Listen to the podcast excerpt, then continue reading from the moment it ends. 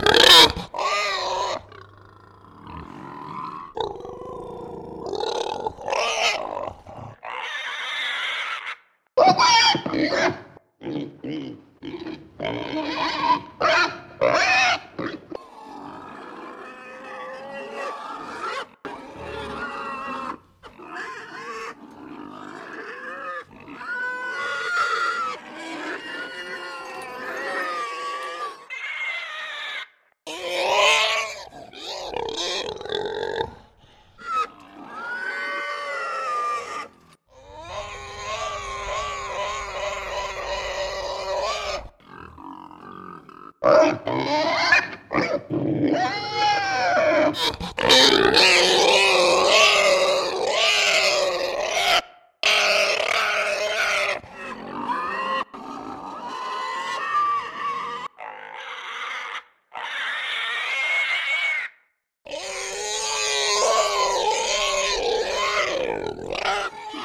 God.